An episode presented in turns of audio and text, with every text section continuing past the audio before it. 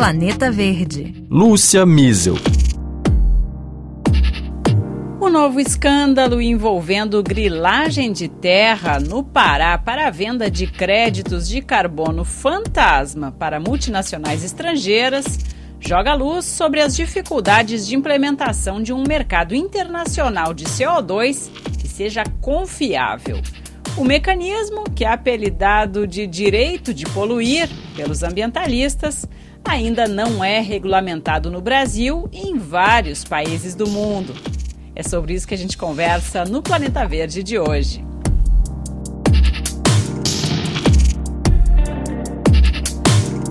Essa ferramenta é vantajosa para o comprador que busca compensar as emissões de gases de efeito estufa da sua atividade, graças aos créditos de carbono adquiridos, e também para o vendedor que aumenta as fontes de financiamento para viabilizar projetos sustentáveis.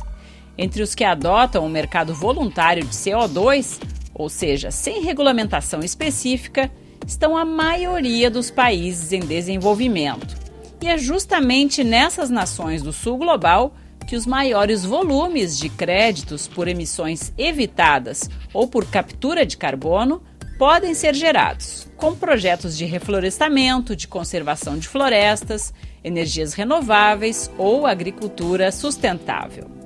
No mercado voluntário, empresas, indivíduos, organismos ou governos negociam entre si com regras e certificações que estão estabelecidas por organismos que se especializaram nesse setor. A principal delas é a Verra, sediada nos Estados Unidos e detém praticamente o monopólio desse comércio. Foi ela quem esteve por trás dos três projetos denunciados pela Defensoria Pública do Pará em 2021, cujos créditos foram adquiridos por centenas de compradores no exterior incluindo aí empresas como Boeing, Air France, Bayer, Toshiba e até mesmo o clube de futebol Liverpool. Em setembro, uma investigação publicada pelo jornal The Guardian revelou que quase 80% dos 50 maiores projetos de venda de créditos de CO2 apresentavam falhas fundamentais nesse mercado voluntário.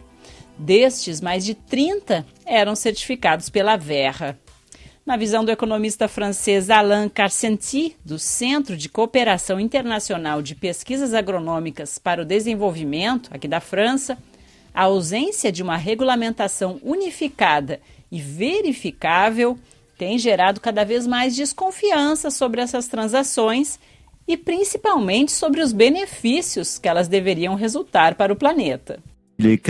É quase impossível, antes do fim do projeto, atestar a validade das premissas que foram feitas sobre a expectativa de emissões de carbono evitadas. Não tem como isso ser feito antes. Talvez possa ser feito depois, mas é preciso muito tempo e muito dinheiro para avaliar tudo isso. E, no fim, ainda concluir que a redução de emissões foi meio fictícia. Esse especialista em políticas para a diminuição do desmatamento em países africanos constata que, em meio a esses problemas de verificação sobre o quanto realmente os projetos resultaram na redução de gases de efeito estufa na atmosfera, o valor que está sendo atribuído ao crédito de carbono está em queda livre no mercado voluntário mundial a tonelada de CO2 chega a ser negociada a apenas 2 dólares na África. Artigos científicos mostraram, em especial no Brasil, que embora o desmatamento tenha baixado na zona dos projetos, ele não baixou em zonas comparáveis em volta. Em muitos casos, temos situações inflacionadas, zonas onde se prevê que haverá muito desmatamento, mas ao fazer um projeto ali, o desmatamento vai diminuir só um pouco. Por essas e outras razões, é possível que a gente tenha uma crise nesse mercado de carbono, a exemplo do que aconteceu com o Mecanismo de Desenvolvimento Limpo, o MDL. A partir de 2012, os preços desabaram, simplesmente porque os projetos não eram confiáveis. Uh,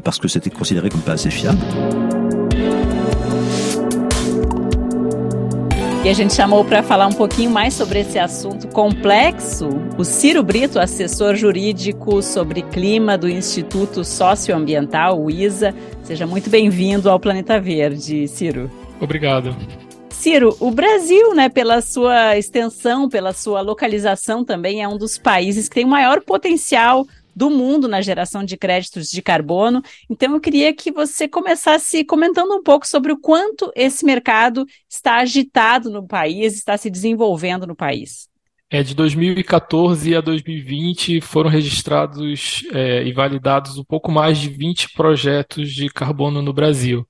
Entre abril de 23 e setembro de 23 de 2023 foram registrados mais de 60 projetos. Então, é um mercado que está em expansão e está muito quente. E aí, junto com isso, várias discussões sobre esses projetos também têm sido trazidas à tona. Sem dúvida. A maioria né, desses projetos, não só no Brasil, mas se a gente pega o mundo, né, a maioria dos projetos de compensação de emissões de carbono acabam sendo desenvolvidos nos países do sul global. E aí a questão que fica é como é que a gente diferencia os projetos que são de fato sérios daqueles que podem ser enganosos, né? Lembrando que a gente está falando de países que são muito grandes em geral, estão em desenvolvimento em vários sentidos, né? E apresentam também altos índices de criminalidade, de corrupção. Como é que fica nesse contexto um tanto nebuloso, Ciro? É, os países do sul global têm liderado a lista dos projetos de carbono florestais, né? Talvez essa seja uma premissa que a gente pode partir. Mas, de todo modo, a gente acredita que há muitos projetos florestais sérios. Né? E a legislação brasileira prevê mecanismos de verificação da acuidade técnica desses projetos e também da titularidade das áreas onde esses projetos têm sido desenvolvidos. Né? Então, o que, que precisa é que as certificadoras observem com maior rigor né, esses instrumentos, esses mecanismos. E um mecanismo interno que poderia ajudar, este sim é o da normatização de salvaguardas específicas para garantir uma abordagem mais adequada desses projetos em territórios e junto né, a povos indígenas e povos e comunidades tradicionais. Uhum. E, além disso, também para garantir uma maior participação social e a preservação de ecossistemas naturais. Ou seja, regulamentar melhor no Brasil, né? Sim. Como é que está esse projeto, Ciro? A regulamentação no Brasil tem avançado. Né? A expectativa é que a partir do ano que vem a gente já esteja sobre uma, uma regulamentação de mercado voluntário no Brasil. Uhum. Atualmente, o projeto de lei 412 de 2022 está sendo discutido no Senado. A tendência é que ele seja aprovado no Senado e depois passe para a Câmara dos Deputados também fazer sua apreciação e o que o governo tem dito é que a aprovação desse projeto é uma prioridade para os meses de outubro e novembro, possivelmente já para levar para a COP28 em Dubai. Ah, sim. Isso daria um selo, digamos, eh, de maior qualidade a esses projetos que pretendem, né, serem transacionados no mercado internacional de carbono? Isso representa um avanço por parte do Estado brasileiro de que esse mercado vai ter cada vez mais atenção por parte do Estado e que é, as regras e salvaguardas devem ser melhor observadas. Ciro, quais você apontaria como sendo as particularidades do caso brasileiro, né? Grilagem de terra aí com vistas à suposta geração de crédito de carbono, por exemplo, como a gente viu nessa denúncia no Pará, é algo que já tinha acontecido outras vezes? Como é que você apontaria aí os principais problemas que têm sido registrados? Uma parte significativa do território brasileiro é de terras públicas. Em torno de 118 milhões de hectares dessas terras públicas não contam com destinação. Então, é, essa é uma questão, né? É, e eu, eu, essa parte que já conta com destinação uma parte é de unidades de conservação, outras parte, outra parte de territórios indígenas, seja federal ou seja estaduais. Ou então, seja, áreas que ficam suscetíveis, né, digamos. Áreas mais suscetíveis, isso. O que é importante é sempre observar matrículas imobiliárias né, desses registros e também o cadastro ambiental rural, porque esses dois são dois importantes instrumentos para você ter mais critério nessa validação desses projetos, né? Uhum. Essa questão da grilagem é uma questão histórica no Brasil, é uma questão que exige maior comando e controle, inclusive, é, porque vem acompanhado de outros tipos de criminalidades, inclusive, e o que, que a gente tem observado é uma mensagem, né, por parte do Estado brasileiro de que esse comando e controle tende a ser aumentado. Então, uhum. é, é o que a gente acredita que pode ajudar a avançar nesses desafios é, históricos. Pegando esse último caso como exemplo, né, é, teria sido a própria Verra, essa empresa, essa grande certificadora internacional de projetos é, que geram créditos de carbono, teria sido ela, dela, a responsabilidade de verificar, por exemplo, esse cadastro ambiental rural que estava irregular. Quem tem que verificar isso hoje no Brasil, Ciro? Esse caso traz à tona uma oportunidade para as certificadoras, de modo geral, avançarem nos seus procedimentos internos.